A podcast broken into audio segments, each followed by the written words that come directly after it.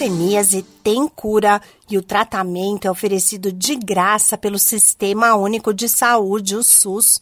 Provocada por uma bactéria, a doença afeta a pele e os nervos periféricos e um dos sintomas são manchas com alteração de sensibilidade.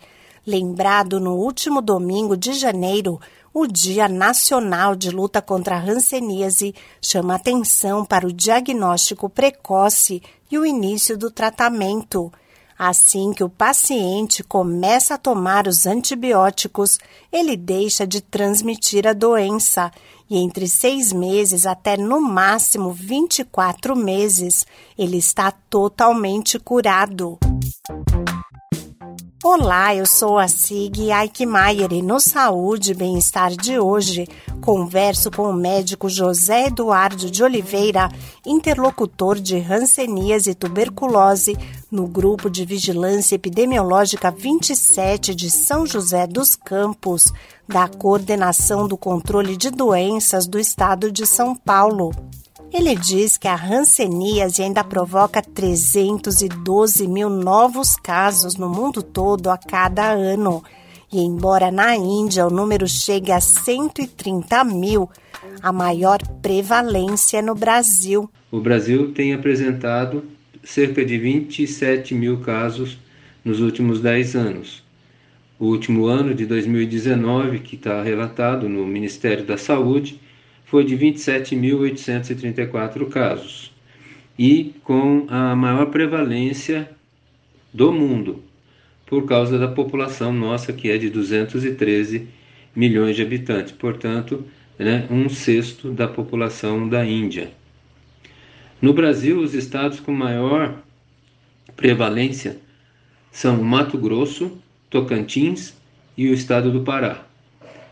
E os estados menos prevalentes são o Rio Grande do Sul, Santa Catarina e o estado de São Paulo. A transmissão da doença ocorre por meio das vias aéreas superiores.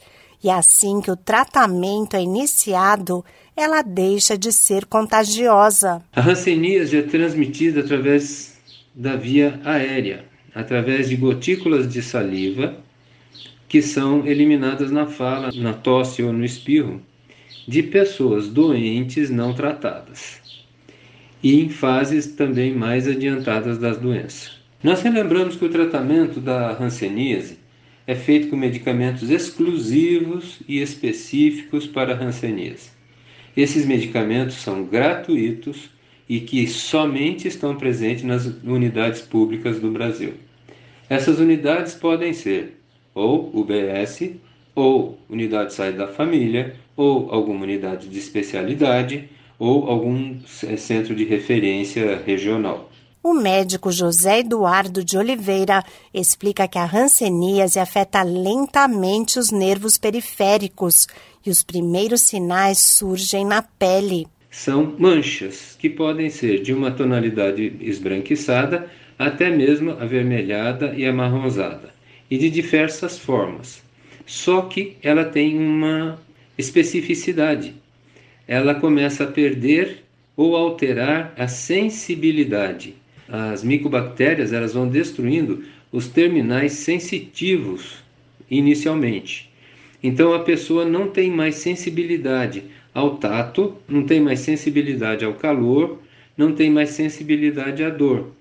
Aí é que quando chegam alguns pacientes com sinais de queimadura, geralmente mãos, braços, pernas, e que a gente pergunta, uai, mas o senhor não sentiu essa, essa queimadura? Ela fala, não, eu só vinha sentir depois, ou alguém da família que percebeu e que indicou a, a, a necessidade de procurar a assistência médica.